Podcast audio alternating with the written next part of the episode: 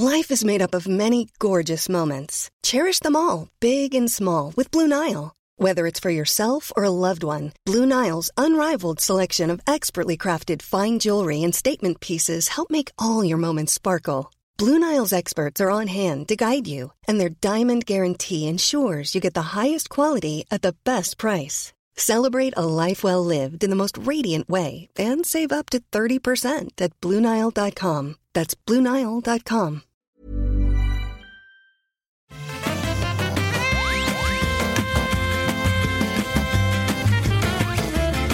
Bonjour à tous et bienvenue sur le Rendez-vous Jeu, l'émission où on vous résume toute l'actu du jeu vidéo et on fait ça en s'amusant.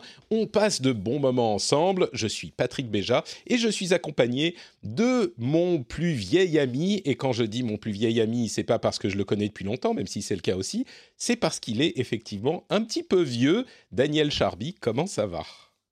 Bonjour, oui, ça va. Et euh, en fait, euh, vieux et aigri surtout, parce que quand tu dis qu'on va s'amuser, moi je suis pas venu sur ce podcast pour m'amuser, mais plutôt pour contredire et contrarier chacun de tes commentaires. Je vois que les bonnes habitudes ne se perdent pas, c'est très bien. J'en parle euh, régulièrement, mais vous pouvez imaginer ce que donnaient nos parties de Street Fighter il y a quelques, j'allais dire quelques années, mais en fait c'est même deux décennies, euh, où on était dans cette ambiance du début à la fin. Donc bon, Dany, on le connaît bien. Et on a également avec nous un contributeur régulier de l'émission, mais qui pour le coup va être 100% dans son élément, non pas parce qu'il va être contrarié par Dany à chacune de ses affirmations, mais parce qu'on va parler notamment de Final Fantasy XIV. Salut Cassim, comment ça va? Est-ce que tu es en forme? Ah bah, Je suis très en forme après ces événements incroyables dans le jeu, donc euh, j'ai très hâte d'en parler. Oui, bah, il y a eu le... Comment il s'appelle? Final Fantasy Fan Festival, c'est ça? C'est ça, c'est pour pas reprendre le. Ça, aurait pu s'appeler le, le, Final Fantasy Con, mais c'était compliqué comme nom, donc. Euh, Final Fantasy Con? Fan oui. Fan Festival. Tu sais, moi je suis un petit peu déçu parce que euh, c'est Final Fantasy Fan Festival, c'est une allitération avec 4 F. Mais c'est Final Fantasy 14. Je pense qu'ils auraient essayé, ils auraient dû euh, en faire 14 des allitérations. Tu vois, ça aurait été bien plus cohérent avec le, le, le titre du jeu. Tu sais que les Japonais en sont capables pour nommer des jeux. Euh, c'est pas les derniers. c'est vrai, exactement, exactement. Euh, je, pense que j'ai trouvé le nom idéal en fait. C'est le FinFanCon. FinFanCon, ah, pas mal. Je pense qu'on devrait l'appeler comme ça. FinFanCon, c'est très bien, c'est très bien. Euh... Oula, pardon. Ça, euh, j'ai été vacciné contre le Covid. Hein. J'ai pas, c'est pas le Covid, c'est juste que je, comme ma fille, j'ai une digestion hasardeuse, je pense en ce moment. tu captes, tu captes bien la 5G en ce moment?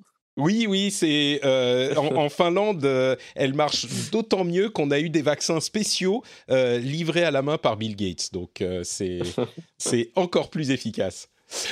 avant de se lancer dans l'émission, comme je le disais, on va parler du Final Fantasy Fan Festival. On va aussi parler du Summer Game Fest, euh, de AT&T, enfin plutôt de Warner Media et de WB Games et de ce qui se passe pour eux. On a plein d'autres infos comme par exemple l'arrivée de John Rambo et John McClane dans nos jeux préférés, notre jeu préféré. Oui, Die Hard arrive avec Rambo et plein d'autres petites choses. Mais avant ça, bien sûr, je voudrais vous dire deux mots sur les auditeurs qui soutiennent le rendez-vous jeu et surtout les remercier. Remercier Gabriel Young, ah, ah intéressant comme nom, euh, Little Robot, Thomas, Lord Kiter, Yannick Lapierre, Olivier 974, attention, aucun des autres, uniquement le 974, et Johan Journée, qui est le seul Johan Journée dont le nom ne se lit pas Johan Journe. Il faut pas euh, se tromper. Et euh, merci à vous tous de soutenir l'émission et en particulier Johan qui est le producteur de cet épisode. C'est grâce à toi qu'on a pu inviter Cassim qui va euh, se, se faire un grand plaisir de nous parler de Final Fantasy XIV pendant... Allez, combien de temps tu peux parler sans interruption de Final Fantasy XIV, Cassim euh, On dit oh, bah, une heure, une heure et demie, deux heures? C'est à l'image de la longueur du jeu euh, qui, est, qui entraîne des, quelques centaines d'heures maintenant euh, après quelques extensions du jeu. C'est marrant parce qu'on parle régulièrement de Final Fantasy XIV et à chaque fois on dit un petit peu genre ah, c'est l'autre MMO qui a réussi à continuer et qui a ses hordes de fans euh, et qui est euh, hyper euh, populaire en parallèle de World of Warcraft que Daniel et moi connaissons assez bien. D'ailleurs, Dani, tu m'annonçais que tu allais replonger dans Burning Crusade Glass classique quand il sort dans quelques dans deux semaines et que tu vas y tout passer de suite. Tout de suite, je passe la nuit blanche, exactement, et je vais remonter un personnage du niveau 1 direct. Donc toi aussi, tu vas y passer 174 heures. Très bien, très bien. jour, jour, là c'est plus. euh, Mais oui, pour Final Fantasy, euh, il y a eu donc le Fan Festival euh, il y a quelques jours de ça. Et il y a eu plein de choses qui se sont passées pendant ce Fan Festival. Et donc, je me suis dit, peut-être en partie parce qu'il n'y a pas énormément d'autres news, mais non, non, euh, bien sûr, parce que c'est très important. On va pouvoir en parler euh, et que tu nous expliques, que nous, tu nous fasses enfin rentrer dans le cœur de cette communauté qui est hyper active, hyper. euh, euh, comment dire, qui est vraiment, qui a un amour profond pour ce jeu. Euh, et puis, il y a eu des moments un petit peu, un petit peu émouvants dans ce fan festival. Est-ce que tu peux nous résumer un petit peu de quoi il s'est agi, euh, Cassim? Oui, bah déjà, oui, c'est sûr que le, bah, jeu a gagné en plus en, popularité au fil des ans. Donc maintenant, c'est sûr qu'il a quand même une grosse communauté. Alors, Square Enix ne révèle pas le nombre d'abonnés, mais on, on, sent que c'est probablement le plus gros MMORPG au monde derrière euh, World of Warcraft. Euh, peut-être peut-être arrive-t-il à s'échanger des fois euh, des, coups, mais voilà. Enfin bref, c'est les deux gros MMORPG. Surtout que c'est un des seuls à avoir pu maintenir le même modèle économique, c'est-à-dire des extensions qui sortent tous les quelques années et puis un, un abonnement mensuel à payer. Donc, euh, ça montre aussi que le jeu est quand même en, en plutôt bonne santé en termes de, de, de joueurs. C'est que, en général, quand un éditeur arrive à maintenir comme ça son modèle économique sur un, un MMORPG, c'est que tout va bien.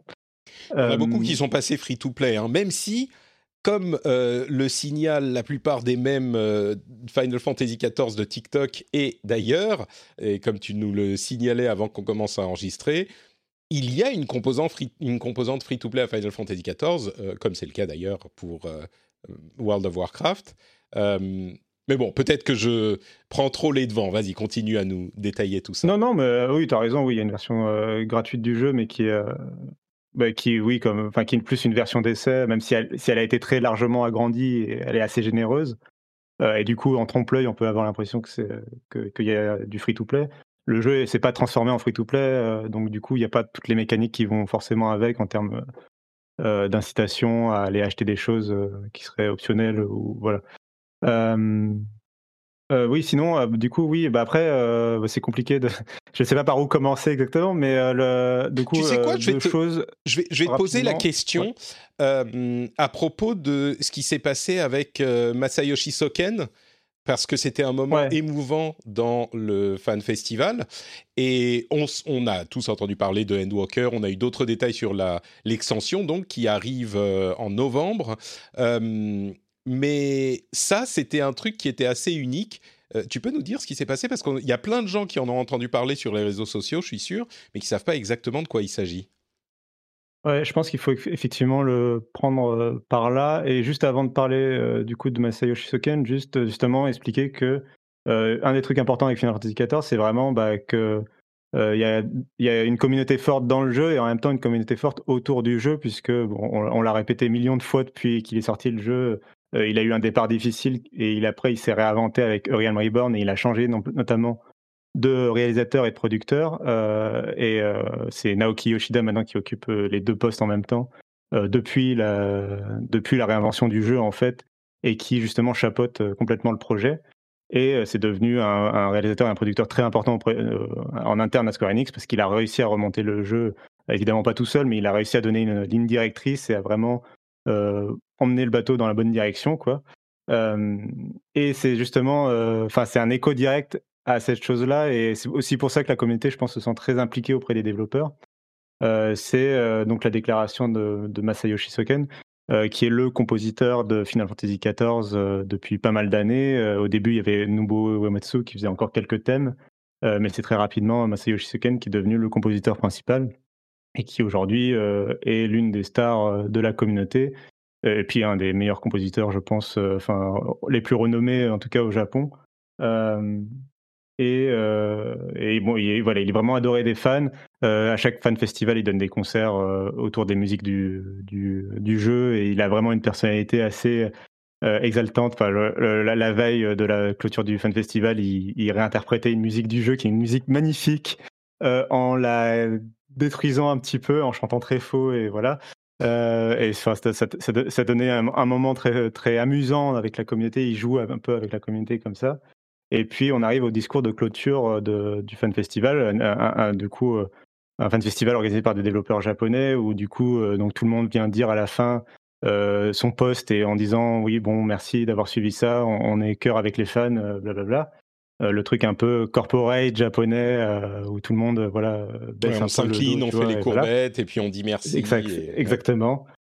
Et là, il y a Masayoshi qui demande à, parler pendant quelques instants, et il y a Naoki Yoshida qui se retourne à ce moment-là, donc le réalisateur et producteur du jeu, qui se retourne pour pas se montrer à la caméra, et tu sens que il y a une tension qui s'installe. Et donc euh, il commence à expliquer que euh, il a été euh, diagnostiqué du cancer en mars 2020, donc au début de la pandémie du coronavirus, et que du coup il a été hospitalisé pendant la, grande majorité de 2020, et que comme le télétravail s'est installé aussi pendant cette période-là, d'une part il a caché sa maladie et son hospitalisation aux équipes de développement, euh, il n'y a que Naoki Yoshida qui était au courant, et d'autre part, euh, personne n'a pu aller le voir à l'hôpital en raison des. Et notamment Naoki Yoshida n'a pas pu aller le voir en raison des problèmes sanitaires, euh, enfin des mesures sanitaires. Et puis, il a demandé à continuer à travailler, on pourrait revenir dessus, mais il a demandé à continuer à travailler sur Final Fantasy XIV pendant son hospitalisation, euh, il a notamment composé une des musiques euh, qui, a est sortie l'année dernière et qui est une très belle musique dont j'ai euh, To the Edge, euh, voilà, qui est une musique en plus qui parle de un peu du courage, l'abandon, etc. Enfin, qui a des thèmes assez forts et qui du coup résonne d'autant plus maintenant qu'on connaît le sens derrière la composition de la musique. Et puis, euh, du coup, voilà, il, annonce quand même que ce cancer est pour le moment en rémission et qu'il il, s'est senti euh, encouragé euh, par la communauté dans le, sens où bah, il avait envie de, continuer à composer.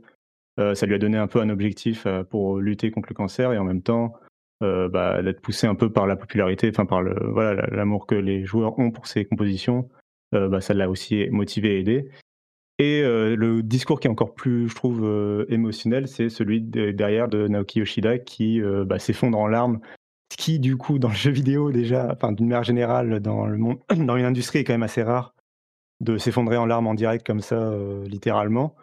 encore plus pour un réalisateur, un producteur japonais, je pense. et il explique à quel point c'était difficile pour lui d'avoir caché tout ça aux équipes de développement. Il y a la scénariste sur scène aussi qui s'effondre en larmes parce qu'elle l'apprend en direct et elle a quand même été obligée de travailler. Euh, enfin, elle a travaillé avec euh, donc le compositeur euh, pendant 2020 sans le savoir, en lui demandant de faire des ajustements à la seconde près sur ses musiques pour que ça corresponde parfaitement à la scène cinématique, etc. et elle se sent assez coupable de tout ça. Enfin, elle se sent voilà mal. Et il y a Soken qui essaie de la rassurer sur scène en disant que tout va bien. Et il y a Yoshida qui fait son discours en disant que bon, il a été obligé de cacher tout ça, que c'était énormément difficile, qu'il est content que son meilleur ami soit de retour.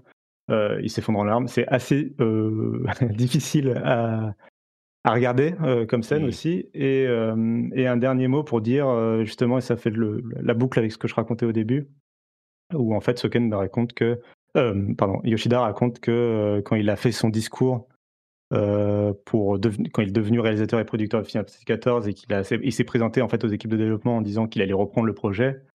Euh, c'est Soken qui a été le premier à euh, lui dire euh, allez on va y aller, on va le faire et à lever un peu la main au ciel et en disant allez les équipes on y va, mmh.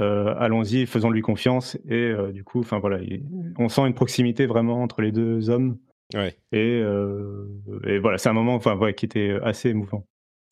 C'est bon, c'est un petit peu comment dire, euh, compliqué d'évoquer ça au début, mais c'est vrai qu'on en a beaucoup entendu parler dans, sur les réseaux sociaux, comme je disais, et puis c'était l'un des événements, et c'est extrêmement rare comme, euh, euh, oui, comme, comme type d'interaction, mais surtout, ce qui m'a frappé, et mon impression, c'est qu'il n'y avait pas du tout de comment dire de voyeurisme ou de, de sentiments un petit peu malsains.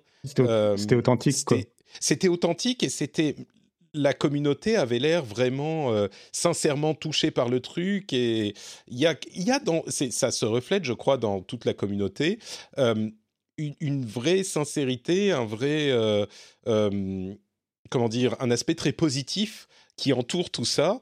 Et bon, peut-être que c'est le lot des jeux qui sont un petit peu en challenger, donc on est obligé de se les, serrer les coudes.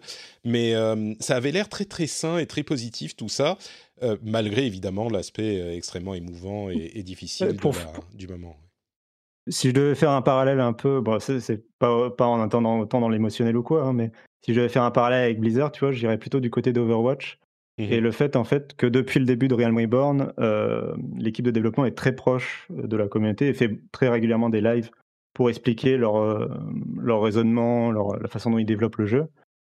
Et en fait, euh, bah, du coup, il y, a ce côté un peu proximité, comme, on, comme je trouve un peu la communauté Overwatch pouvait l'avoir avec Jeff Kaplan.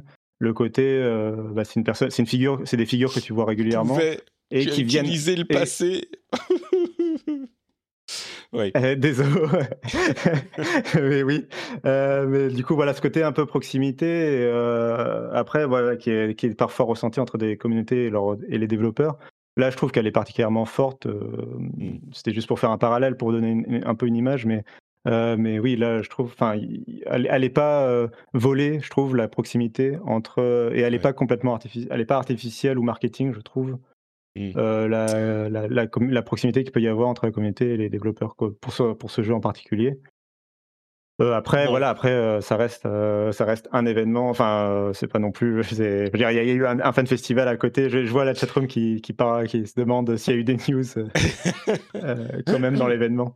Oui, bah justement, donc euh, c'était pour moi vraiment le truc le plus important. Mais à côté de ça, il y a euh, effectivement eu des news. On a euh, notamment la date de sortie de Endwalker, la prochaine extension qui est le 23 novembre. et puis surtout, dans quelques jours à peine, l'arrivée du jeu en version PS5, donc optimisé PS5. C'est peut-être le moment pour pour beaucoup de d'auditeurs de, se dire bah on va tester un petit peu le jeu parce qu'il arrive sur PS5 et il a, avez-vous entendu le fait que euh, il a une version free-to-play, enfin un, élément free-to-play qui dure 60 niveaux. Euh, est-ce que tu pourrais nous dire, j'ai l'impression qu'on le répète toutes les quelques semaines quand on parle de, Final Fantasy, mais est-ce que tu pourrais nous dire euh, les forces et les qualités de euh, Final Fantasy, peut-être ce que va amener l'extension, mais peut-être encore plus euh, ce que pourraient y trouver les auditeurs pour que si certains se posent la question est-ce que c'est pour moi, est-ce que je vais l'installer et l'essayer, euh, ils puissent avoir une idée de ce qu'ils auraient dans, dans, ce jeu. Ouais, bah, je peux même faire les deux en même temps, je pense, effectivement, parce que, un, pour moi, il y a vraiment trois grandes forces, je dirais, de Final Fantasy XIV qui donnent, enfin, qui peuvent donner envie, qui sont vraiment, qui méritent en fait, euh, qui sont les raisons pour lesquelles le jeu mérite d'être joué, quoi. Euh, le premier, c'est euh, le scénario et le lore. en ce moment, en plus, je suis depuis le Fan Festival, je suis en train de relire une encyclopédie autour du, lore du, du, jeu pour, pour me remettre à niveau, justement, pour, pour la sortie de l'extension. C'est bah, justement Endwalker, là, l'extension qui va sortir. Euh, termine un arc scénaristique qui a commencé euh, en, en, 2013 quoi, avec euh, Realm Reborn. Donc, et pour te dire, enfin, il y a des. donc moi, l'encyclopédie que je suis en train de lire date de 2016 et il y a des personnages, enfin des monstres ou des personnages qu'on voit dans la scène cinématique là, du trailer qui sont évoqués dans, dans, ce livre de 2016 où ils avaient déjà préparé certaines pistes, voilà, qui sont en train d'exploiter maintenant. Euh, donc on a vraiment ce côté euh, un peu, moi c'est le parallèle que je fais souvent, c'est avec euh, Endgame de, Avengers Endgame de Marvel. C'est le fait que on a des fils scénaristiques, des, tout un arc qui s'est créé depuis Realm Reborn, qui s'est étoffé au fil des extensions et qui est en train de se conclure. Et, donc on a vraiment un scénario très construit, des personnages très travaillés et un univers vraiment très très cohérent auquel on découvre des choses au fur et à mesure. Et on est même, dans, avec les personnages du jeu, souvent à l'avant-fond de la découverte technologique et de la découverte scientifique dans le jeu. Et on fait des. Fin, tu vois les personnages des fois faire des théories scientifiques sur certains éléments de l'or et prouver leurs théories, etc. Et tout ça est parfaitement cohérent et bien construit et tu comprends leur, raisonnement. Et il y a vraiment quelque chose de très enthousiasmant quand, quand, on, quand on est arrivé là. Quoi. Et donc j'ai hâte de voir ce qu'il nous réserve euh, pour le prochain patch. Et à titre euh, d'exemple, il y avait du coup justement la scénariste en chef qui était invitée à ce fan festival, qui est celle qui a fait le scénario de, de Shadowbringers, qui a été euh, maintes fois adulé, enfin acclamé par la, critique. et qui va s'occuper aussi de Walker. Et, en fin de Q&A, on lui demandait quelles étaient les choses un peu que les joueurs devaient faire avant pour se préparer à Walker. Et en gros, elle expliquait que bon, tu peux bien sûr profiter de Walker comme ça, mais si tu as fait tous les raids, tous les, toutes les quêtes de job, tous les raids, tous les machins, tu auras des éléments supplémentaires. Et, et, je pense que c'est pas volé en plus euh, connaissant certains éléments de Shadowbringers qui étaient déjà inspirés de, de, quêtes secondaires. Euh, bah voilà, donc il y a vraiment ce côté un peu culmination, enfin, de, de plein d'éléments. Est-ce que, donc, est-ce que ça, pardon, vas-y, fini.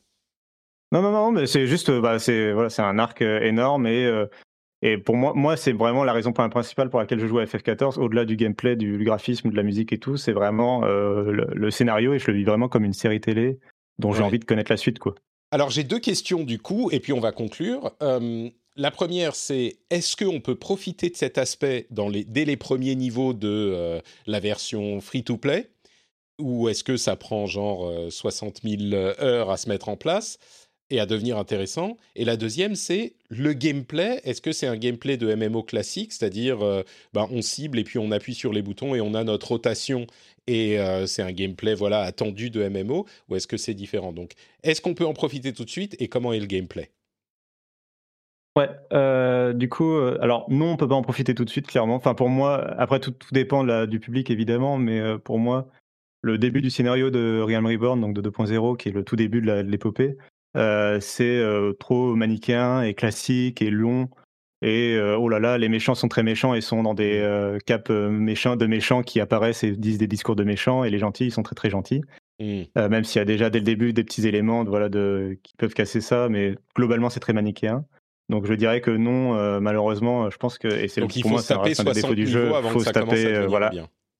Exactement. Il faut avoir au moins fini le contenu de 2.0, c'est-à-dire Royal Reborn, et arriver jusqu'à la prochaine, la première extension qui est toujours inclue dans l'option gratuite, mais mais il faut arriver à cette première extension. Elle s'appelle comment? Euh, Evansward. Euh, c'est ce que c'est au niveau 50 en gros euh, auquel tu arrives à cet événement-là, à ces éléments-là. donc voilà, il faut quand même se taper le début ou payer pour, tu sais, pour, pour passer directement au niveau machin. Et si on passer fait ça, mais du coup, est-ce que tu rates toute la base ou est-ce que tu, tu peux quand même en profiter? Tu peux quand même en profiter. Je pense que tu peux quand même en rattraper. Après, moi, je suis du genre à vouloir euh, même les pires séries qui commencent à être bien à la saison 4. Je suis tendance à vouloir les commencer à la saison 1, épisode 1, tu vois. Ce que tu veux dire, c'est que. ça me fait mal de dire ça. Mais... Ce que tu veux dire, c'est que tu n'as pas d'enfant et que tu as encore beaucoup de temps libre. Euh, je comprends, je comprends. Euh, c'est ça, et que voilà, ça fait mal, mais c'est comme ça. Et pour le gameplay, du coup. C'est du gameplay de MMO classique, healer, tank, DPS avec mmh. les, les, compétences sur lesquelles tu appuies. Euh, je dirais quand même que euh, euh, il y a deux éléments de gameplay qui sont importants pour moi. D'abord, c'est jouable complètement à la manette. C'est bête à dire, mais je trouve que c'est un vrai argument. Enfin, moi, je joue complètement à la manette, même dans les plus les trucs, les raids de haut niveau et tout ça. Et je trouve ça beaucoup plus confortable. Ça, ça améliore, ça, ça rend pas le gameplay magique ou quoi, mais pour moi, ça rend la chose plus accessible et agréable. Et je pense que c'est important de le mentionner. Et le deuxième, c'est la possibilité de changer de job qui reste pour moi euh, un des gros points forts de Final Fantasy XIV, euh, le fait que tu n'aies pas besoin de euh, recréer un nouveau personnage et repartir de l'épopée du début, si tu veux passer de tank à, DPS, et notamment profiter du nouveau DPS qui a été annoncé dans, cette extension-là, dans ce Festival, le Reaper, qui est très très cool et très très dark. Et d'ailleurs, tiens, encore un parallèle avec, avec Overwatch, il y avait donc Masayoshi Soken, le compositeur, qui, avait, qui portait un t-shirt de Hammond donc le hamster d'Overwatch et qui euh, disait oh mince je me suis trompé de t-shirt euh, c'était pas le bon je voulais un t-shirt de Reaper on s'est amusé un peu du parallèle entre la nouvelle classe et le et Overwatch évidemment. En plus c'est deux personnages un peu edgy euh, tu Quand tu t'appelles Reaper, généralement t'es un voilà. emo oui bien sûr exactement d'accord quand tu dis on change de job pour ceux qui savent pas qui sont pas tellement dans les RPG japonais ça en fait c'est changer de classe c'est pas juste qu'on peut changer de spec mais on peut vraiment changer de classe. J'imagine qu'il y a un petit coût en ressources ou un truc comme ça, mais. Non, non, c'est pas, euh, le coût, c'est juste qu'il faut que tu, tu refasses le leveling euh, du niveau 1 sans rien changer d'autre, euh, juste tu refais le leveling, mais, à partir de... mais sinon c'est vraiment un bouton et tu passes d'une classe à l'autre. Ah, il faut refaire tout le leveling?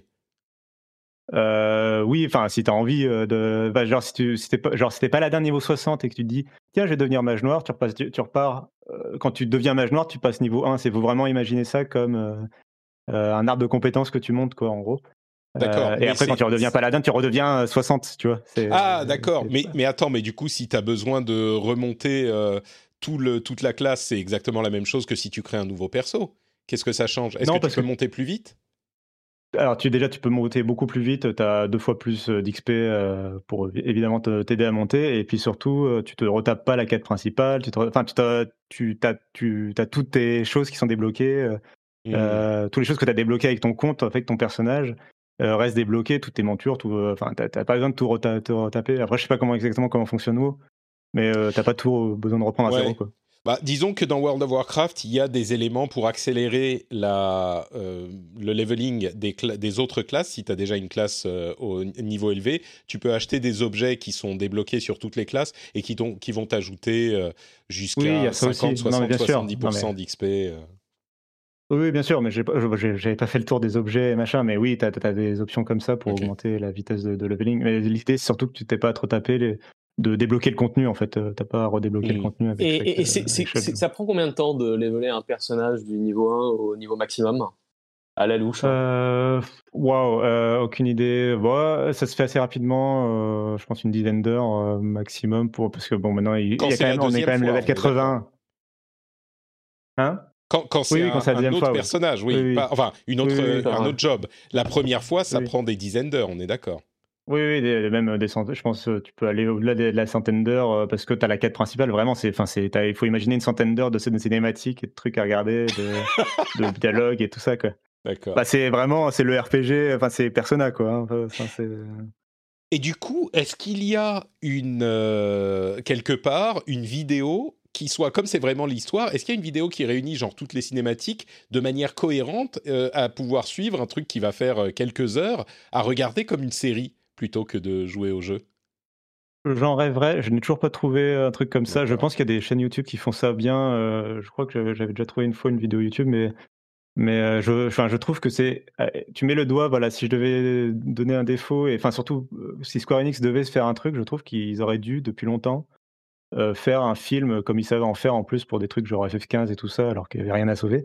ils pourraient faire un film de une heure en, en, image de synthèse ou je sais pas, euh, pour un peu euh, raconter le début. Euh, voilà, enfin, ce qui, la partie chiante est que les gens globalement n'aiment pas faire pour donner plus envie. Enfin, moi, je trouve.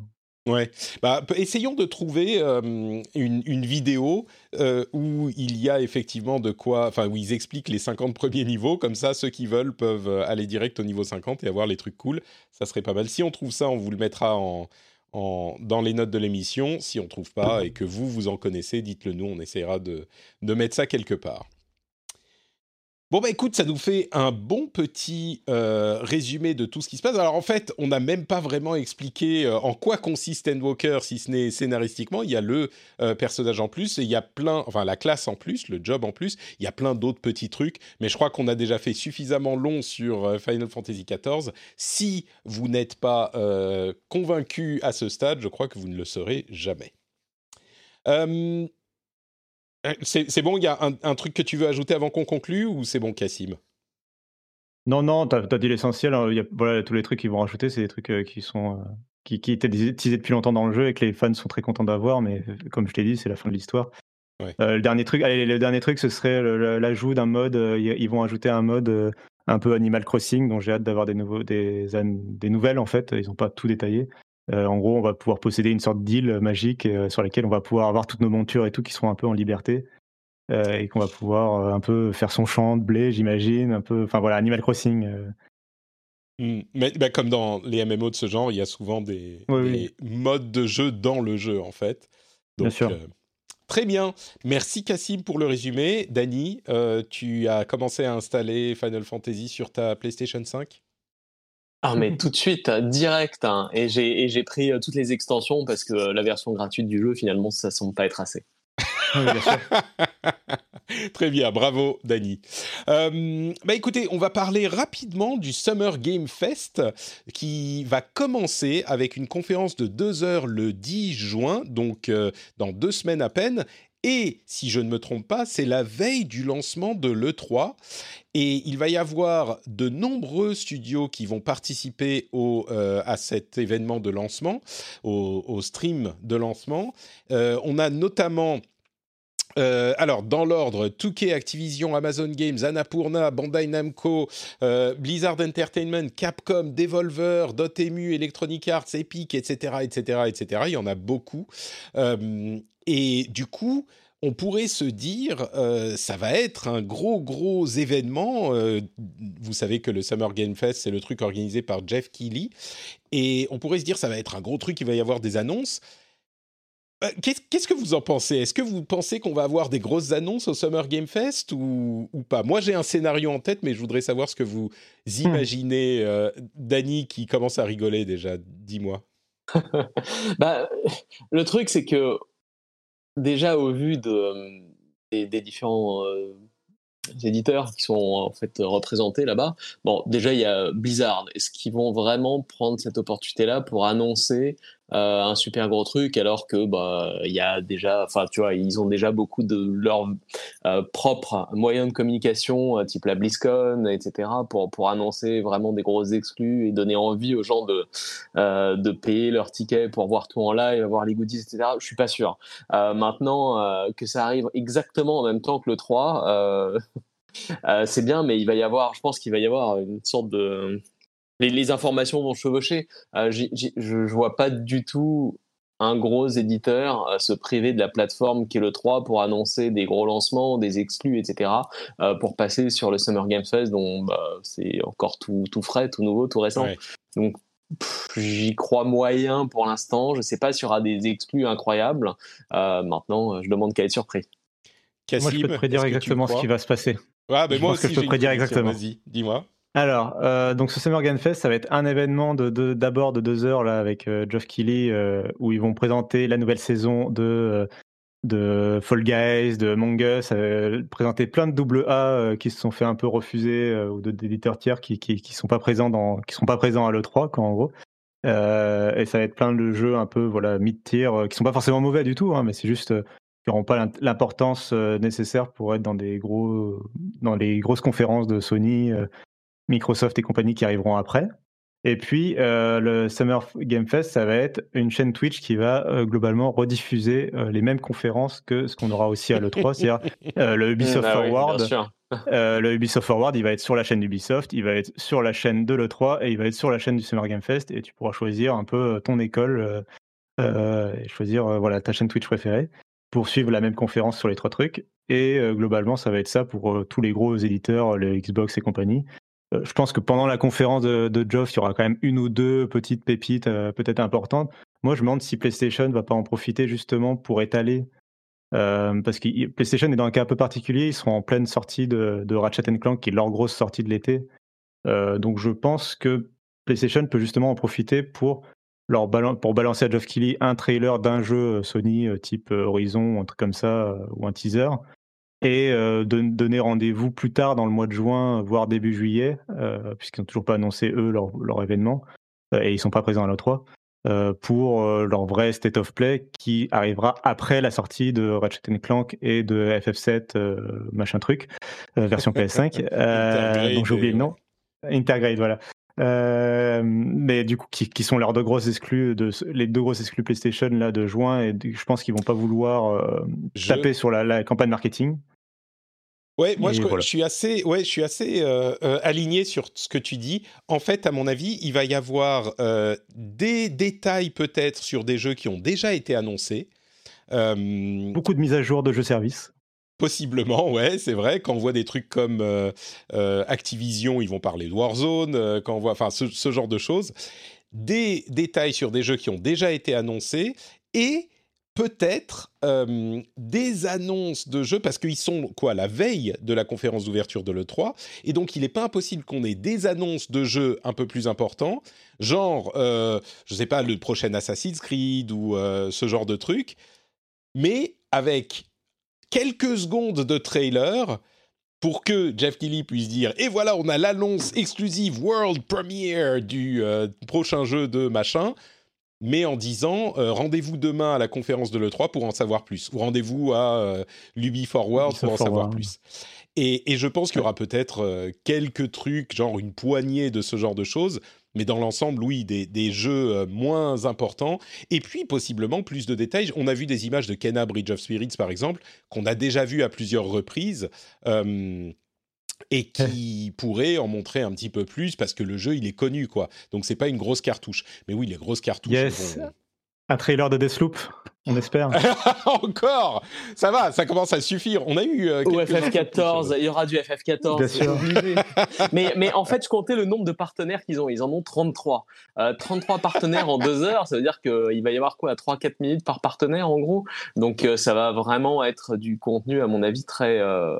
Bon, 3-4 minutes, tu peux montrer des choses hein, quand même en, en 3-4 bah, ça minutes. Ça fait un, un, trailer, un trailer de longue durée où si tu as 2-3 trucs à dire, tout de suite, ça va être très court. Hein, ça va être euh, des, des, mini, des mini pré-roll de 30 secondes. De, tu vois, des... Non, mais par contre, ça, c'est les partenaires du Summer Game Fest et c'est pas dit qu'ils soient tous dans la conférence d'ouverture du Summer Game Fest. Hein. Pour moi, c'est différent. C'est possible, c'est possible. C'est vrai, c'est vrai, c'est pas bête, c'est pas bête. D'un autre côté, si tu es partenaire avec, tu as envie d'être dans la, dans la conférence d'ouverture, tu as envie d'avoir le maximum de visibilité et de te dire voilà, bah, je suis partenaire, je veux mes, mes 5 minutes pendant les 2 heures de conférence. Oui et non. Moi, je pense que euh, c'est Jeff Keighley qui est très pote avec tout le monde dans cette industrie. et c'est genre, oh, vous voulez pas. Ouais, c'est ça. C'est genre, vous voulez pas être partenaire euh, avec moi pour le Summer Game Fest Ça veut dire euh, on vous retransmet votre vidéo euh, sur la chaîne du Summer Game Fest euh, et donc vous êtes partenaire. Tu vois, et donc ils disent ouais, bon, ok, Jeff, c'est bon, mets notre logo sur ton truc, d'accord. Et, et donc, à mon avis, c'est plus comme ça que ça se passe. Et je crains peut-être pas, mais je crains que deux heures, ça soit un peu long pour tout ce qu'ils ont à présenter, et que du coup, on se retrouve avec quelques petites pépites qui sont restées à la fin, genre euh, un peu plus de vidéos sur Kena Bridge of Spirits vers la fin, euh, ce genre de trucs, et qu'au début, il y ait beaucoup de petits trailers avec des discussions de 5 minutes avec les développeurs, genre euh, Ah, alors, Super Cool Games, vous avez présenté votre jeu, j'aime créer des cappuccinos de toutes les couleurs. Est-ce que vous pourriez nous parler des différentes couleurs de cappuccino qu'on peut créer euh, dans votre jeu? Et ce genre de truc pendant, euh, tu vois, leurs 5 minutes, ça va être ça. Moi, je crains que les deux heures ce soit un petit peu long, quoi. Mais bon. J'en ai peur aussi, surtout que maintenant, euh, enfin déjà donc il y a le 3 le lendemain, et en plus une fois que tu as, même si on nommait le 3, il y a State of Play, il y a beaucoup de plateformes en fait online maintenant pour les différents éditeurs pour annoncer leurs propres leurs propres jeux, leurs propres exclus, les trucs les plus intéressants. Et finalement, pourquoi être noyé au milieu de la masse euh, C'est sûr.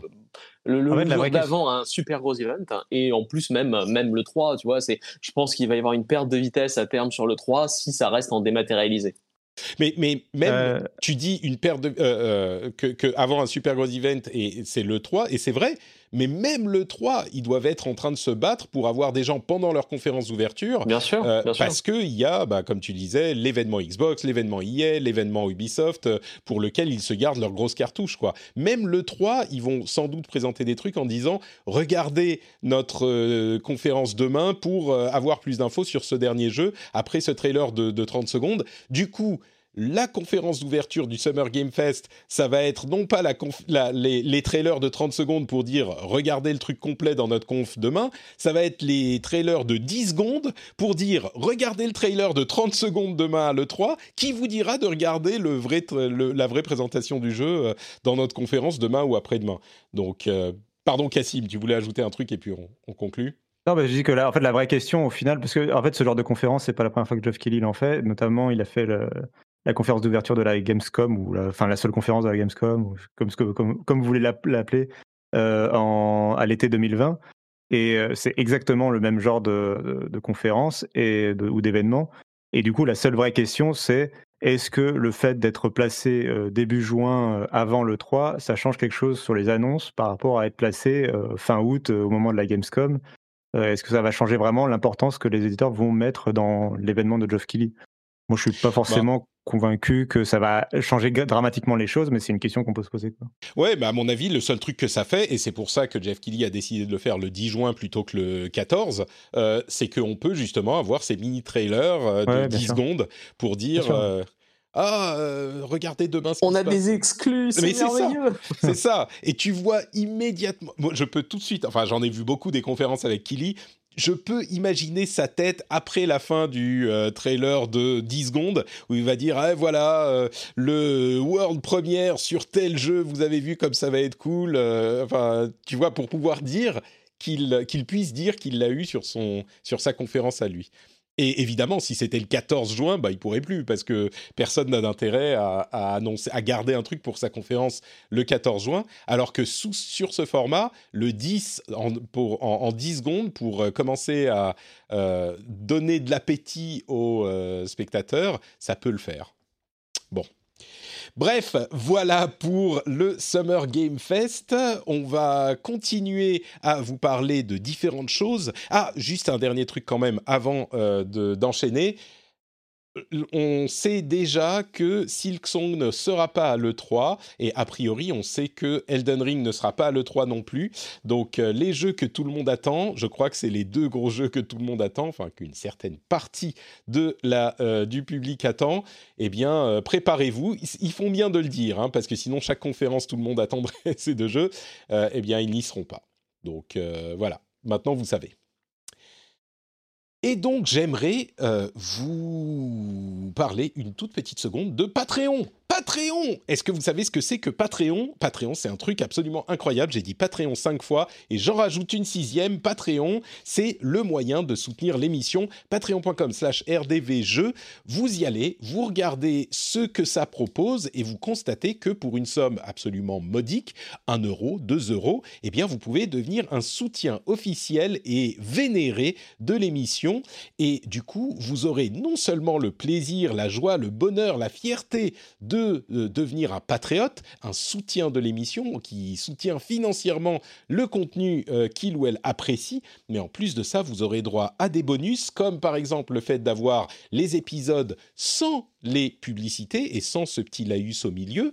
Vous aurez aussi euh, des contenus bonus, vous aurez euh, une couleur spéciale sur le Discord, vous pourrez aussi avoir accès au au Discord privé, à la partie privée du Discord, si vous êtes au niveau correspondant, et plein d'autres petites choses, mais au-delà des bonus, eh bien, le plus important, c'est quand même la fierté, le bonheur de soutenir un contenu que vous aimez. J'espère que ça vous intéressera. J'espère que vous appréciez l'émission suffisamment pour vous euh, dire que ça pourrait vous intéresser. Et donc, je vous donne rendez-vous sur patreon.com slash rdvjeux. Le lien est dans les notes de l'émission. Euh, je vous remercie par avance de considérer peut-être cette possibilité si vous appréciez l'émission et si vous passez de bons moments en notre compagnie. Hey, I'm Ryan Reynolds. At Mint Mobile, we like to do the opposite of what Big Wireless does. They charge you a lot, we charge you a little. So naturally, when they announced they'd be raising their prices due to inflation, we decided to deflate our prices due to not hating you. That's right. We're cutting the price of Mint Unlimited from $30 a month to just $15 a month. Give it a try at mintmobile.com slash switch. $45 upfront for three months plus taxes and fees. Promo rate for new customers for limited time. Unlimited more than 40 gigabytes per month. Slows. Full terms at mintmobile.com. Hi, I'm Dory Shafrir. And I'm Kate Spencer. And we are the hosts of Forever 35. And today, we're talking about Club Med, the best all inclusive getaway for families. Today, Club Med has nearly 70 resorts worldwide, from beachside resorts in the Caribbean and Mexico to magical locations in the Maldives and Morocco to ski resorts in the mountains from Canada to the Alps. Between their all inclusive family programming, wellness offerings, land and water sports, and their French heritage inspired food and drink offerings, Club Med is the best way to elevate your family getaway, no matter which location you're at. To learn more, visit clubmed.us. Et comme le dit Cassim dans la chatroom sur Twitch, euh, le podcast, c'est un peu la version gratuite, euh, d'essai gratuite de Final Fantasy XIV. Sauf que le, là, c'est pas euh, le début du contenu qui est dispo, c'est l'essentiel du contenu qui est dispo quand même. Et, si tu prends la version collector, c'est une statuette de notre Patrick. Ah, la version collector secrète cachée, une statuette de notre Patrick en maillot de bain. Euh, je peux vous dire que en ce moment, vu les quantités de chocolat que j'ingère euh, pour euh, tenir les nuits compliquées, c'est pas forcément flatteur. Bon, alors, euh, un petit instant pour euh, peut-être parler des jeux auxquels on joue en ce moment. Euh, moi, c'est toujours Destiny 2, donc je ne vais pas vous fatiguer avec ça. C'est le jeu dans lequel je peux sauter 10 secondes ou rester 2 heures pendant que la petite dort sur moi. Donc, c'est Destiny 2 et la saison du Splicer, qui est très cool. Mais est-ce qu'il y a des jeux intéressants, nouveaux, curieux auxquels vous jouez en ce moment qui pourraient valoir le coup d'être évoqués?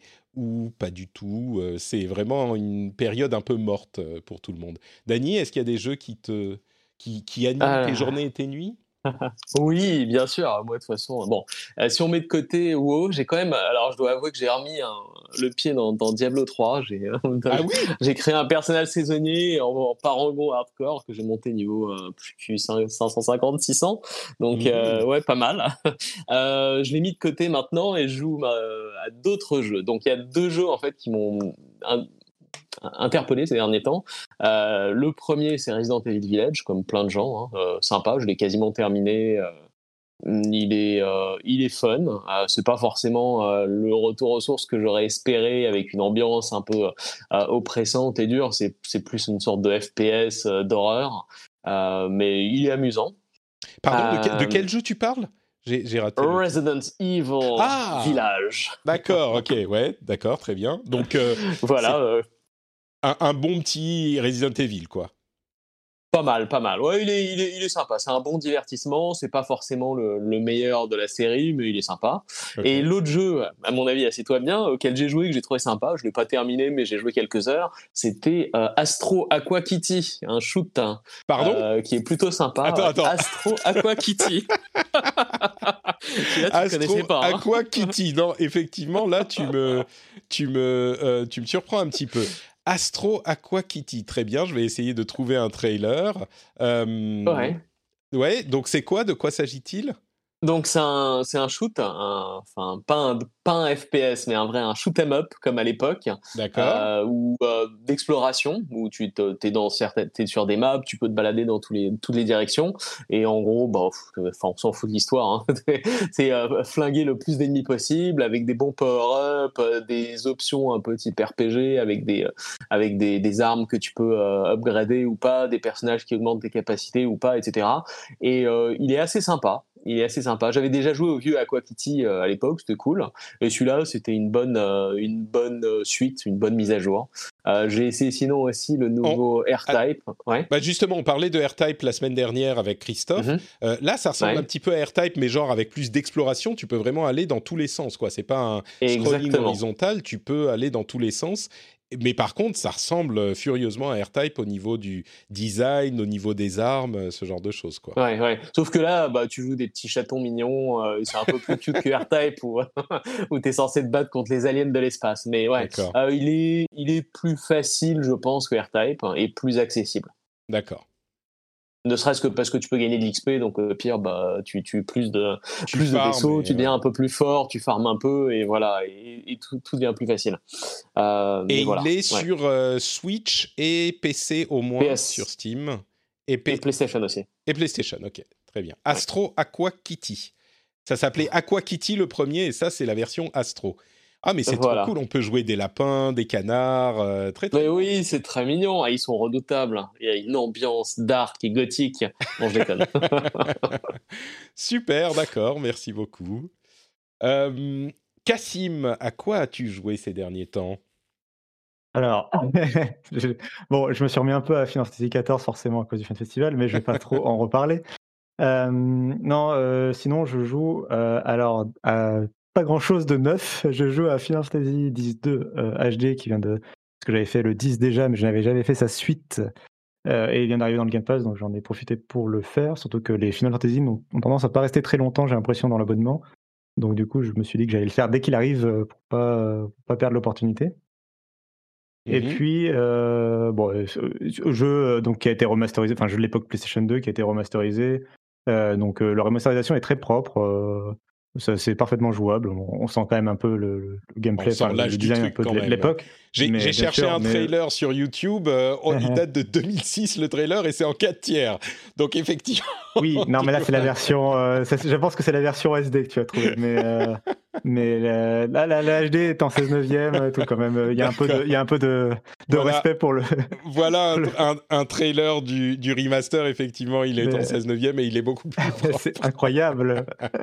Format- Et est-ce que c'est celui, en fait, à l'époque, j'y avais joué, mais ça avait marqué, est-ce que c'est celui qui commence par une sorte de concert de Pop Idol où les héros Oui, du. bien sûr. D'accord, ok. Ah, c'est génial, euh, j'adore. non, mais vraiment. En plus, euh, enfin bref. Euh, non, mais en plus, euh, non, mais c'est intéressant parce que le, c'est vraiment la suite du précédent. Il y a quand même un changement d'univers justement, le côté pop idol. euh, euh, est là pour marquer justement la différence euh, avec, avec le précédent. Bref, je vais pas le justifier. Euh, c'est très sympa. Je vous conseille de le, je vous conseille de l'essayer, mais c'est très sympa quand même. Euh, et, euh, et autre vieux jeu auquel je joue en ce moment, c'est euh, Mass Effect euh, édition légendaire, euh, Legendary Edition, donc le Ah, remaster euh, de la trilogie. Euh, puisque je suis un grand fan de Mass Effect et j'ai fait l'erreur, euh, j'ai- j'avais, j'ai pas acheté. euh, T'as fait l'erreur d'acheter le euh, Legendary Edition, c'est ça? Non, mais disons que non, enfin, c'est pas. disons que Andromeda, c'est- c'est- c'est- Andromeda. donc c'est un non non non Andromeda non Euh, mais, euh, mais Ah, non non mais j'ai acheté la trilogie j'ai attri- j'ai acheté la trilogie effectivement édition légendaire euh, c'est pas totalement une erreur mais tu sais c'est un peu c'est un peu le sentiment de culpabilité de te dire bon je sais pas si ça méritait vraiment son argent mais je suis content de l'avoir quoi Et Est-ce que Euh, ça vaut peu- le coup alors de les refaire? Parce que moi j'avais bien aimé à l'époque, mais bon, ça, ça fait des lustres et je me, je, me, je me tâtais à refaire le premier en fait euh, sur la Legendary Edition justement. qui, est- qui est le seul qui a été vraiment retravaillé, donc euh, Ouais. oui, c'est celui qui vaut le coup, quoi. Euh, disons que voilà, j'ai- j'avais, j'ai pas racheté la trilogie Mario, donc tu vois, j'ai- je me suis dit, je me suis dit, tiens, celui-là, je vais le faire. Euh, bref, euh, non, mais du coup, euh, oui, l'édition légendaire, donc le 1 était vraiment bien remasterisé pour le coup, effectivement. Il n'y a pas photo. euh, je trouve les gens qui disent que ça ressemble au précédent, enfin à la version d'origine, un peu de mauvaise foi. Même sur, P- moi j'ai joué sur PC, j'y joue toujours sur PC. Même sur PC, euh, euh, c'est différent et même avec les modes, euh, le, le 1 n'était pas aussi amélioré que, que ce que là l'édition légendaire propose. Cela étant dit, euh, ils n'ont pas non plus révolutionné le jeu.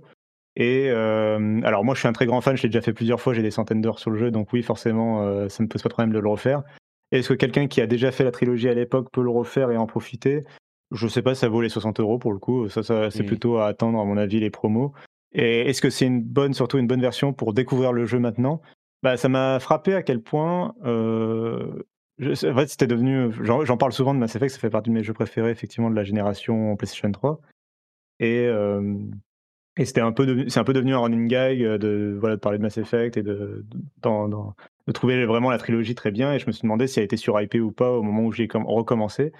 Et non, quand même, il y a des trucs euh, que même aujourd'hui, je retrouve pas dans des jeux vidéo. Enfin, il y a vraiment une approche euh, très cinématographique de l'univers de SF. Déjà, des jeux de SF, de space opéra, il y en a pas tant que ça qui soient pas dans l'univers de Star Wars, de Star Trek. Euh, honnêtement, en triple A, un peu exploration. Et, et donc, c'est vraiment un super univers. euh, Le lore est incroyable. Moi, le Mass Effect 1, si vous vous y mettez, je vous conseille au début de passer dans le codex. Il est doublé, euh, donc c'est le, le- sorte d'encyclopédie du jeu euh, qui est intégré au jeu. Il est doublé par une très belle voix, même en VF. Et, et il décrit l'univers et c'est vachement passionnant, justement. Enfin, tu te plonges, tu sens toute la construction de l'univers derrière. Et, euh, et voilà, il y a des scènes vraiment euh, mythiques de quand tu arrives la première fois à Citadel qui sont euh, vraiment incroyables à revivre. Le, le sound design, la, la- la musique du jeu est, est vraiment une très belle composition aussi. Euh, Il y a vraiment tout ça qu'on retrouve et qui sont euh, qui ont pas si mal vieilli que ça, je trouve justement. Ouais. Toute l'ambiance voilà, cinématographique a vraiment très très bien vieilli. Le gameplay, en revanche, effectivement, déjà le gameplay du 1 avait déjà vieilli, même s'ils l'ont restauré, c'est pas incroyable.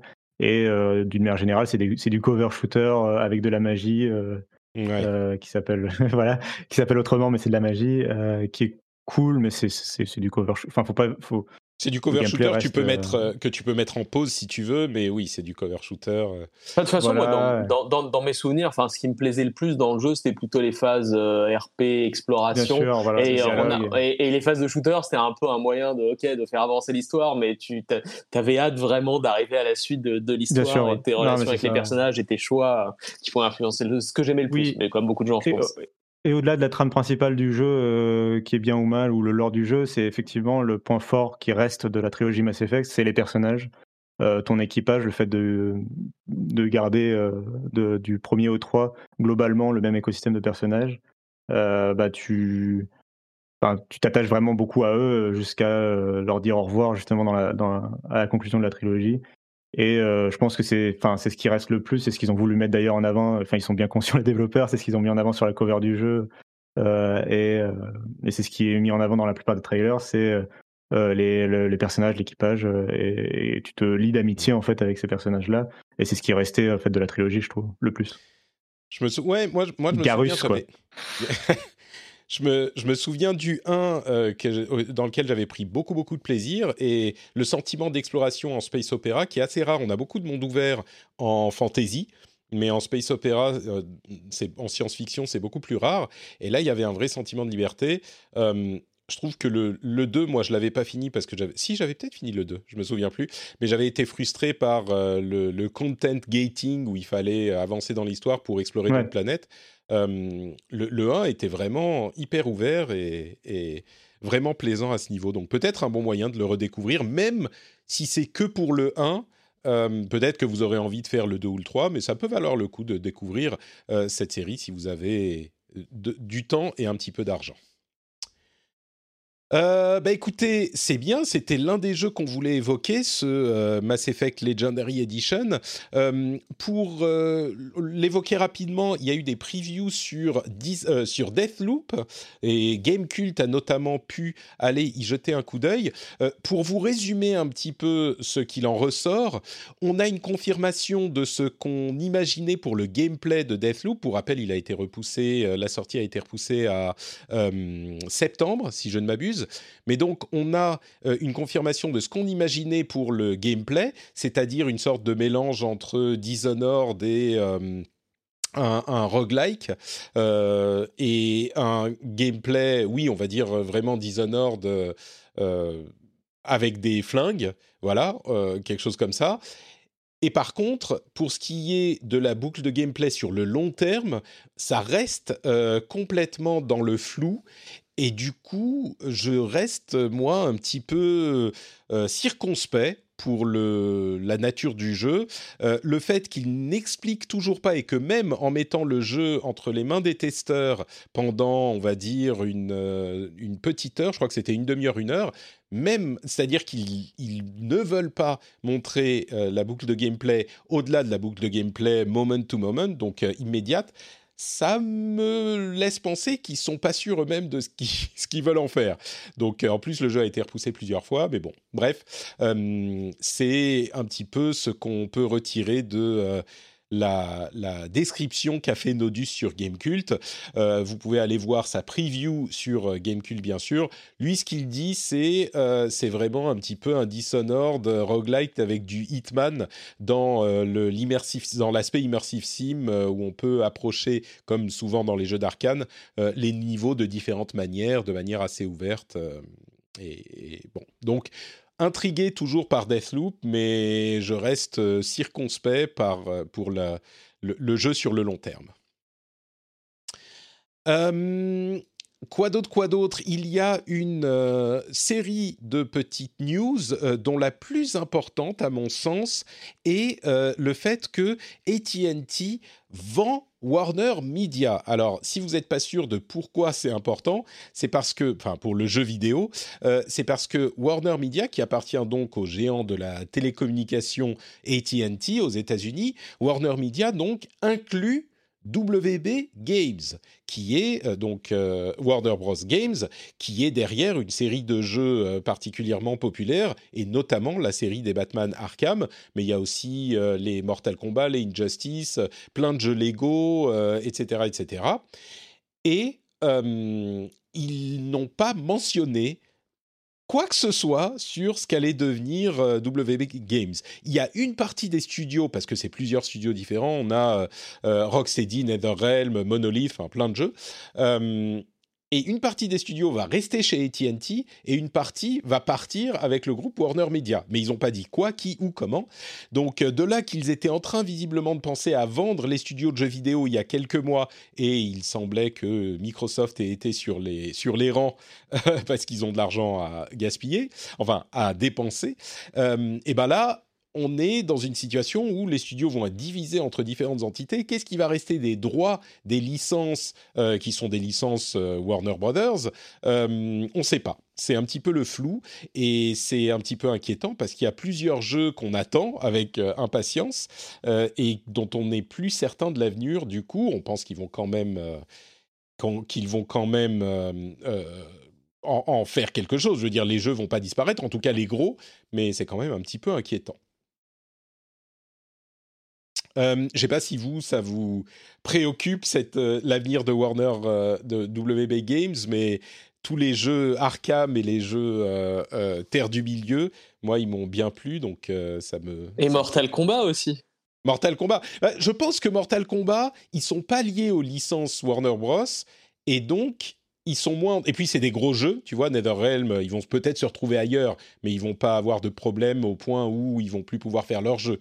Donc, euh, mais oui, c'est quand même, euh, c'est quand même préoccupant. Ah bah ils ont, ils ont des grosses licences et ouais, je trouve ça. Euh, c'est pas non plus les jeux si demain on me disait ouais ça s'arrête ou tout, tout, est, tout va prendre du retard de 1, 2, 3, 4 ans, bah, le temps qu'ils discutent des droits et machin, etc. Ça, ça changera pas ma vie, mais par contre, ouais, je trouverais ça dommage parce que franchement, ils ont un catalogue de qualité et, et des belles licences à, à développer. Euh, et NetherRealm, c'est Mortal Kombat effectivement, mais aussi Injustice, qui là pour le coup est, est dans le giron de euh, Warner Brothers évidemment. Mais il y avait eu des personnages de euh, et tous les caméos de voilà, c'est ça aussi. Donc ouais. bon. Ouais, ouais, les caméos de Disney. Non mais clairement. Clairement, ils sont liés à leur licence. Dans tous leurs studios, ils sont liés à leur licence. C'était le principe de, du, de l'éditeur, quoi. donc ça va être compliqué. Si jamais ils revendent sans les licences, ça va être compliqué de voir ce que les studios vont pouvoir faire exactement. Après, euh, j'ai pas trop de crainte sur les jeux. Même si demain, euh, euh, Avalanche Software, par exemple, se faisait racheter par, je sais pas moi, Sony, il ferait. Enfin, je pense que Hogwarts Legacy sortirait quand même en l'état. C'est-à-dire que le jeu est déjà en production, donc je pense que les contrats sont déjà scellés. tu vois, un peu à la même manière que le Deathloop dont on parlait à l'instant va sortir sur PlayStation, malgré le fait que le développeur appartienne maintenant à Microsoft. c'est des jeux qui sont dont le développement et les contrats sont déjà en cours, donc je pense que quoi qu'il arrive, ça sera, euh, ça, ira jusqu'au bout. Euh, la question, c'est plutôt les jeux suivants où là, évidemment, sans les droits, a priori, il y aura plus. Les, jeux sortiraient sur de, sur de nouvelles IP, sur de nouvelles licences. Quoi. Ouais. Je, ouais, c'est évidemment. moi, je, moi, je vois ça comme ça en tout cas. Moi, je, je, pense quand même que les gens dans ces studios, ils sont pas à l'aise sur leur chaise, tu vois. Oui, mais, oui. clairement. C'est un peu. Euh, ensuite, qu'est-ce qu'il y a d'autre? Euh, Je suis sûr, Dany, que tu attendais qu'une chose pour jouer à Warzone, c'était de pouvoir jouer Rambo. Eh bien, évidemment, toi, ton rêve se réalise puisque la nouvelle update de euh, Call of Duty Warzone inclut alors attendez, je dis pas de bêtises, hein, c'est bien. Ah non, c'est Call of Duty Black Ops Cold War et Warzone et Call of Duty Mobile. Il y a un pack euh, qui s'appelle 80s Action Heroes, qui va permettre aux, joueurs de jouer Rambo et John McClane. Euh, on voit Rambo dans les trailers, on voit pas John McClane. Donc je me demande s'il n'y a pas des histoires de droit sur euh, le visage de Bruce Willis et que du coup ils n'ont pas réussi à négocier les droits et donc ça sera pas la tête de Bruce Willis et donc il, nous, il ne nous le montre pas vraiment. mais on a bien la tête de Sylvester Stallone. Donc si vous voulez jouer Rambo dans Call of Duty, vous pouvez le faire désormais. Ça, c'est une bonne raison euh, pour, pour, pour, reprendre. Ouais, on a quand même le personnage, on a quand même le personnage principal de Die dans le trailer, c'est-à-dire la tour Nakatomi, quoi. c'est le personnage le plus important, effectivement. Moi, je pense que euh, faire un petit passage entre Final Fantasy euh, le matin et Call of Duty avec Rambo le soir, c'est complètement cohérent. Je, pense que tu vas bien t'amuser, Cassim. Euh, plein d'autres petits news. Il y a un trailer pour The Dark Pictures House of Ashes. Vous savez que The Dark Pictures, euh, c'est l'anthologie du studio. C'est Supermassive Games, je crois. Je veux pas dire de bêtises, donc je vais ceux qui font Until Dawn. Voilà. Euh, et ils avaient fait, euh, vous vous souvenez, bah, Man of Medan et euh, Little Hope. Et c'est en gros des jeux assez courts, narratifs et d'horreur.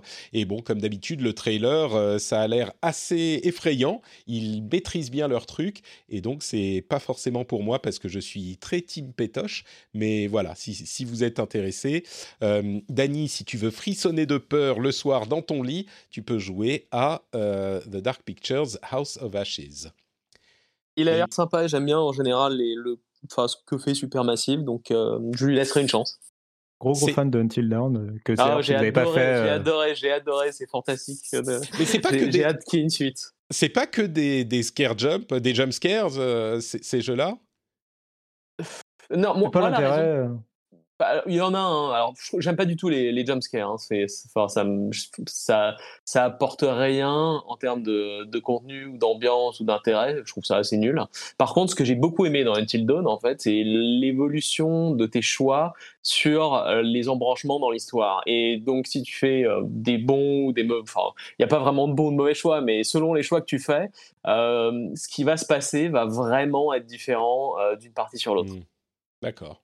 Et euh, oui, c'est c'est du Quantic Dream-like euh, en termes de gameplay. Mm. Et mais euh, et, mais moi c'est l'ambiance euh, slasher movie dans Until Dawn. Enfin, tous les clichés, ils ont, ils ont réuni tous les clichés. le, groupe d'ados qui se, le groupe d'ados se réunit un an après un accident terrible dans un chalet coupé du monde, avec sur lequel pèse un lourd secret. Machine, avec l'autre qui est jaloux de cette personne. Voilà, qui est pop-up girl. c'est ça, et ça va très très bien ensuite dans, dans l'ambiance slasher movie. C'est fantastique. Bah là, vous parlez d'Until Dawn, mais The Dark Pictures, c'est encore plus dark, justement. Et House of Ashes, ça a l'air. Euh, enfin, il y a un passage genre, euh, je sais pas, un petit peu Indiana Jones, euh, Deuxième Guerre mondiale, on explore des, on explore des ruines et il y a un, un mal, un maléfique créature ancienne qui a été réveillée et qui. Je sais pas, c'est ce, genre de truc. Ça a l'air. Des, des nazis zombies? Un petit peu, ouais, ouais, un petit peu, ouais. Euh, bref, voilà pour The Dark Pictures. Euh, on a aussi euh, l'annonce, c'est quel studio qui fait ça? Metal Slug Code J qui est, euh, c'est Timmy Studios, voilà, euh, qui fait un Metal Slug sur mobile. Bon, ça parlera aux fans de Metal, de Metal Slug qui sont peut-être euh, pas très nombreux dans l'assistance aujourd'hui, mais il y a un Metal, un Metal Slug qui arrive sur mobile, donc vous pourrez vous y prendre du plaisir dans quelques mois, on va dire, on va dire ça comme ça. Je ne me souviens plus exactement. Une annonce plutôt cool, euh, le jeu Donjons et Dragons euh, Dark Alliance euh, sera inclus au Game Pass à sa sortie. C'est le 22 juin qu'il arrive et c'est un jeu un petit peu comment dire c'est Donjons et Dragons métal où on joue des méchants donc forcément c'est métal et c'est un petit peu comment dire un jeu en coop à 4 donc je ne sais pas si on peut dire que ça va être du du, Left 4 Dead Donjons et Dragons en vue troisième personne, mais je suis intrigué. C'est pas un jeu, c'est pas un triple A, hein, c'est un truc à, à, 40 euros euh, qui a l'air un petit peu de niche quand même, mais je suis curieux de voir ce que ça donne et on pourra le tester euh, entre guillemets gratuitement. C'est un jeu inclus dans le euh, Game Pass dès la sortie. C'est un peu la tendance, euh, c'est un peu la tendance récemment de, à la fois de, donc de Microsoft qui aime bien euh, essayer de choper des, des, jeux qui dès le jour de leur sortie dans le Game Pass, et surtout des éditeurs qui, tu sens, sont pas trop trop confiants du succès potentiel de leurs nouveaux jeux, surtout quand c'est des jeux en ligne, euh, et qui, je pense, ont bien vu, par exemple, enfin Outriders par exemple, ça a cartonné pour le coup, ça, ça, a bien réussi pour Square Enix, je pense. Euh, de, s'intégrer au Game Pass. Et, oui, ils ont même dit, donc euh, ils ont annoncé récemment que ça serait l'une de leurs euh, nouvelles licences principales Dark Riders. Donc oui, ça a dû bien marcher. Donc, et donc là, je pense que clairement, l'objectif est d'essayer de retenter un peu ça. moi, ça me va tout à fait s'ils continuent de piocher dans les jeux en coop dont je suis super friand et que j'avais pas forcément l'intention d'acheter. Donc ça me va. Non, mais c'est exactement ça. ça. T'as as tout à fait raison, c'est le genre de jeu qui, euh, si, euh, comme il y a une composante en ligne, euh, que ça soit coopérative ou compétitive, une composante importante, bah, il faut que les gens l'achètent. Et quand t'es pas sûr du truc, quand c'est pas une, une IP déjà connue, quand tu sens que les wishlistings sur Steam ou que les précommandes sont pas énormes, bah, peut-être que ça vaut le coup de se lancer avec le Game Pass pour donner une certaine visibilité au truc. Et c'est une affaire Enfin, c'est une rentrée financière pour le studio. Donc euh, oui, c'est possiblement dans cette optique que c'est fait, ouais. Et ça fait nos affaires à nous aussi. Euh, et puis je voulais aussi évoquer un autre jeu que, dont j'avais pas entendu parler auparavant, qui s'appelle Lies of P. Est-ce que vous savez ce que c'est Lies of P oui. Écoute, non, je, moi je ne vais pas le dire. Mais moi, moi non. Enfin, avant de lire les notes de l'émission, j'en avais jamais entendu parler, donc j'ai cliqué dessus, j'ai lu le, euh, un des articles sais, dessus, c'est intéressant. Tu sais qu'on a une communauté sur le Discord qui est très très proche du jeu, des jeux dont tu vas parler, euh, qui a bien sûr repéré le truc. Et, euh... Alors, Life of Pi, euh, c'est pas compliqué hein, quand on parle de, du Discord. Euh, vous savez que c'est soit même pas vraiment Hollow Knight, non, c'est vraiment juste les Dark Souls. Eh bien là, ça ressemble quand même beaucoup à Bloodborne, mais c'est à la base, Pi, c'est Pinocchio. Et donc c'est une sorte de d'interprétation extrêmement sombre, horrifique de Pinocchio, avec une, euh, un gameplay qui semble-t-il ressemble un petit peu à du Dark Souls. Et donc on a euh, un Gepetto qui se balade dans cette ville, c'est un peu un truc victorien, vraiment, euh, c'est très inspiré de Bloodborne on va dire, un, un un peu classe qui se balade dans cette ville et qui est entre des monstres et des sortes d'automates mécaniques et, et, et des, des, bestioles un petit peu étranges. et on a euh, euh, à côté de ça, donc Lies of Pi, vous avez compris, c'est les mensonges de Pi pour Pinocchio, hein, Pinocchio qui ment et son nez s'allonge. Je me demande si le nez qui s'allonge va jouer un rôle important dans la boucle de gameplay de Lies of Pi. On ne sait pas encore, on aura des, des, informations bientôt, je suis sûr, à l'E3 sur le jeu. Là, on n'a pas vraiment de gameplay, mais l'ambiance est assez... Alors, c'est pas pour moi parce que, comme je le disais, c'est pas mon genre de jeu, mais j'ai l'impression qu'ils réussissent à capturer quelque chose euh, de, de, de, leur inspiration vraiment de manière euh, authentique. C'est un pari qui semble fonctionner, quoi. Je trouve. Euh, bon, maintenant. ce sera la barre de vie? le nez. Ah, peut-être. Et donc, quand ta barre, de... il faut mentir pour allonger ta barre de vie. Et bon, non, ça marche pas. mais, mais c'est intriguant, je trouve, comme, euh, comme jeu. Euh, donc, vous pouvez aller voir ça. Ça s'appelle Lies of Pi. Euh, Pi, pas comme euh, PI, hein, mais simplement P comme l'initiale de Pinocchio. Euh, quoi d'autre? No Man's Sky est euh, disponible en active avec euh, le DLSS qui augmente ses, sa fréquence d'affichage. Donc ça, c'est quand même une... c'est intéressant de voir que... No, comment dire Comment il s'appelle Ah, le studio de No Man's Sky. Ah, j'ai oublié son nom. Peu importe. Euh, Hello Games. Hello Games, merci. Il continue à développer le jeu. Euh, au niveau des mises à jour et des fréquences d'affichage, Last of Us 2 a une mise à jour gratuite sur euh, PS5 qui passe le jeu en 60 FPS constant également. Donc, bonne nouvelle là aussi. Un autre jeu que tout le monde attend avec sa mise à jour PS5, c'est GTA 5 et GTA Online qui devraient arriver sur PS5 et Xbox Series X et S en novembre. Donc euh, enfin, ce jeu, on va avoir d'autres raisons de l'acheter encore. Et on Une a... troisième fois. Et, oui, exactement. Il sera peut-être, il sera peut-être chez Geoff Keighley d'ailleurs. Hein. C'est le genre de trailer, tu vois, typiquement. Euh... Complètement, ouais, ouais, complètement. Je suis tout à fait d'accord. En plus, il y a les 20 ans de Grand Theft Auto 3 qui, semble-t-il, vont donner lieu à des bonus dans Grand Theft Auto. Donc, euh, Mais on doit pas ah, être loin en plus des 10 ans de, de GTA 5, hein, donc. euh, ouais, ouais, on est. ça, quoi C'est ça arrivera bientôt. c'est la 2013 longévité de ce GTA jeu. 5 Euh, Oui, je crois que c'est 2012-2013. Hein, c'est euh, ouais. Je crois, ouais, ouais, ouais. Quelque chose comme ça. Attends, on va C'est vérifier. incroyable. Go- euh, On va 2013. googler très vite. 2013, voilà, très bien. Ouais, donc ouais, c'est vrai qu'on est à 10 ans. Oh, mais mon Dieu 10 ans de, de, de GTA 5, c'est fou ça. Euh, et puis, Hades Ce qui est fou, c'est que. Oui Pardon, juste, ce qui est fou, c'est que la meilleure année de GTA V, c'était l'année 2020. Oui, on en parlait. Avec chaque année, de toute façon, c'est un, c'est un jeu qui est dans le top euh, des tops. C'est, ah, moi, j'en, reviens toujours pas. Je, ouais, Mais personne n'en revient. On est tous. Ouais, euh, j'en, j'en perds mon latin, mais Tout à fait. Euh, quoi d'autre? De, Quelques petites news très rapides. Donc, Tencent euh, investit dans Remedy Entertainment. Si vous pensiez que Tencent a- euh, avait fini de faire des investissements dans des studios euh, euh, euh, de, de toutes euh, origines, eh ben non, il continue. Euh, D'ailleurs, euh, merde, comment il s'appelle ce studio? Daniel ce-. Pardon? Non, euh, pardon, je pensais que tu allais mentionner la statistique de Daniel Ahmad. Non, j'ai pas. de- il dit toujours des choses intéressantes, Daniel Ahmad, de, de la Que, que il a, que Tencent, ils ont investi dans une entreprise ou racheté une entreprise de jeux vidéo tous les deux jours et demi depuis le début de l'année, en moyenne. C'est incroyable. Euh, non, moi je voulais parler de merde. Comment il s'appelle ce, ce, ce groupe? C'est pas Observer, c'est euh, Ah, Embrasseur. ah, Embracer Group, voilà, qui continue à racheter des trucs eux aussi.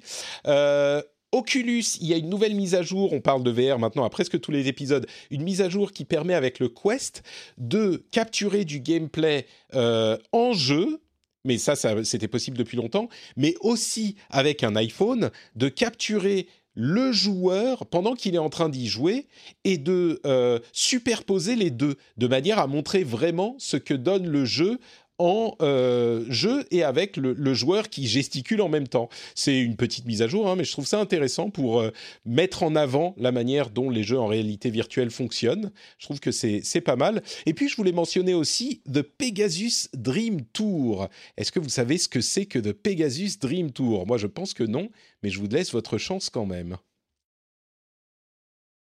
Vous ne eh bien pas. non.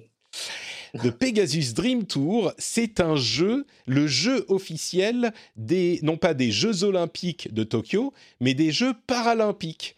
Et bon, je vous avoue que euh, je ne suis pas convaincu qu'on en reparlera euh, beaucoup de, de Pegasus Dream Tour, mais c'est une euh, idée intéressante tout de même, donc de faire un jeu officiel des Paralympiques. Et donc, je voulais le mentionner pour lui donner un tout petit peu de visibilité ici.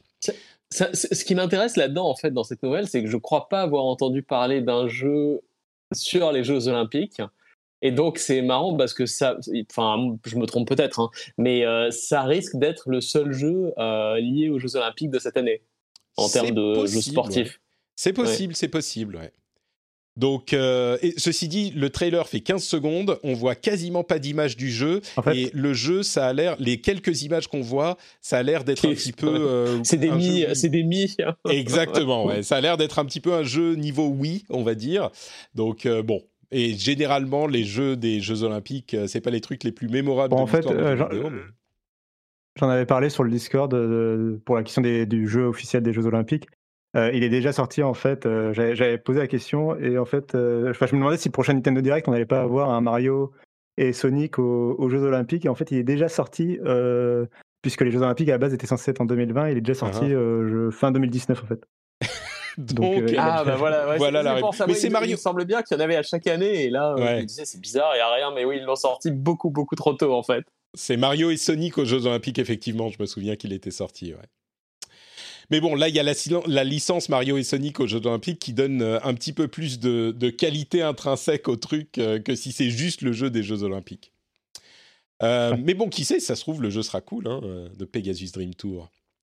Euh, et enfin, dernière chose, on a un trailer pour Resident Evil Infinite Darkness qui arrive le 8 juillet. C'est la série en images de synthèse de Resident Evil qui arrive sur Netflix. Et je ne sais pas trop quoi penser en fait. C'est à mi-chemin entre le cringe et le pourquoi pas. Euh, c'est à mi-chemin entre ça pourrait être intéressant et bah, c'est quand même du Resident Evil dont, euh, faut-il le rappeler, le scénario n'est pas forcément le point fort. Donc je suis perplexe, on va dire. Mais d'une manière générale, Netflix a quand même fait des miracles avec les adaptations de jeux vidéo. Là, j'ai pas l'impression que ça soit vraiment dans cette catégorie, mais qui sait, hein, peut-être. Bon, il faut lui laisser une chance, on verra. Moi, Castlevania m'a vraiment agréablement surpris. J'ai même vu euh, Dota euh, sur Netflix.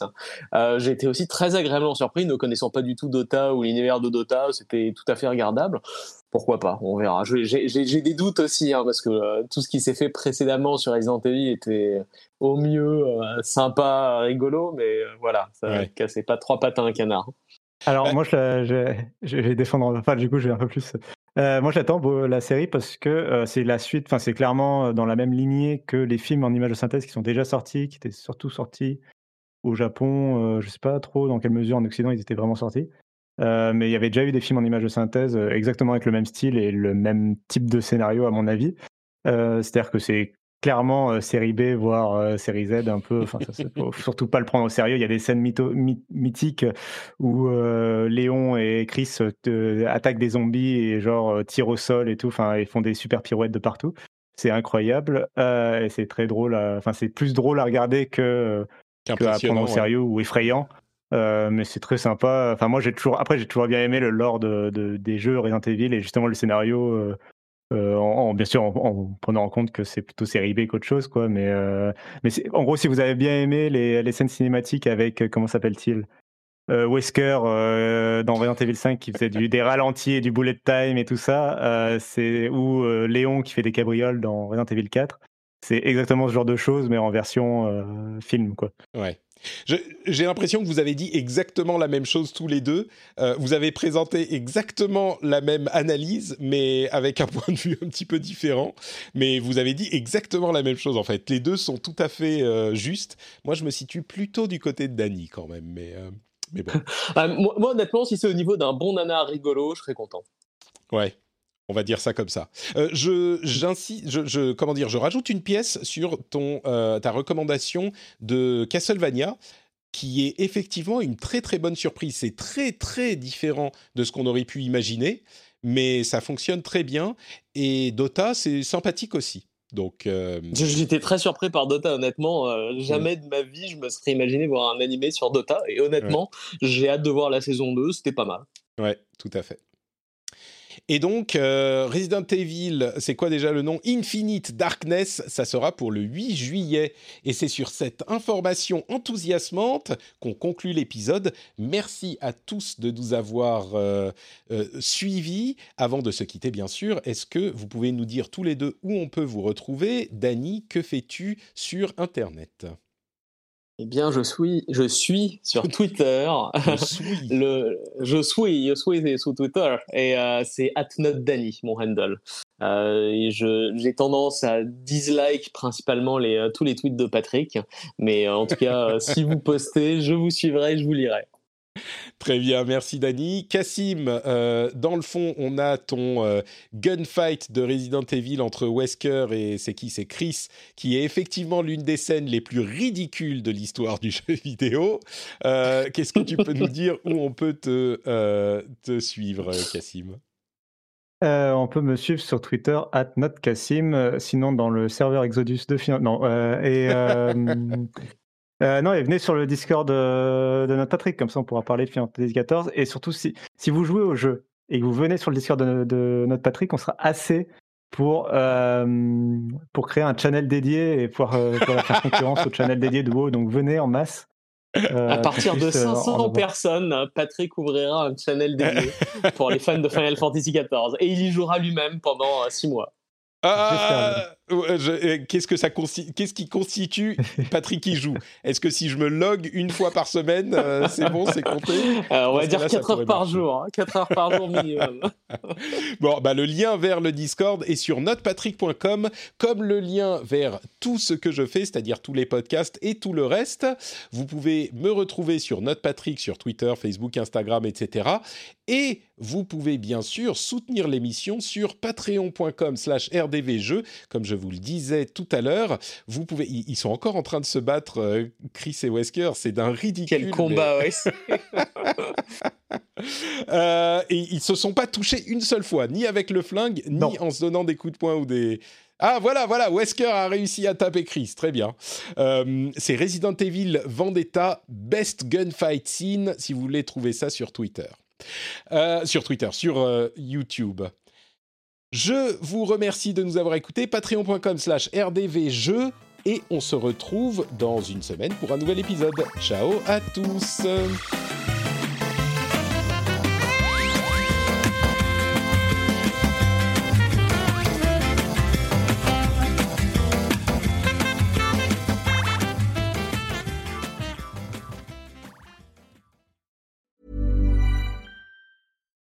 Hi, this is Bachelor Clues from Game of Roses, of course, and I want to talk about Club Med. Everybody knows Club Med has been the pioneer of the all inclusive resort since 1950, with almost 70 resorts worldwide, ranging from beachside destinations in the Caribbean and Mexico to exotic locations like the Maldives and Morocco, or even the mountain destinations like Japan and the European Alps. Dine on delicious gourmet cuisine, enjoy more than 20 activities, and make memories with your family. For more information, visit clubmed.us or call 1 800 Club Med or your travel advisor.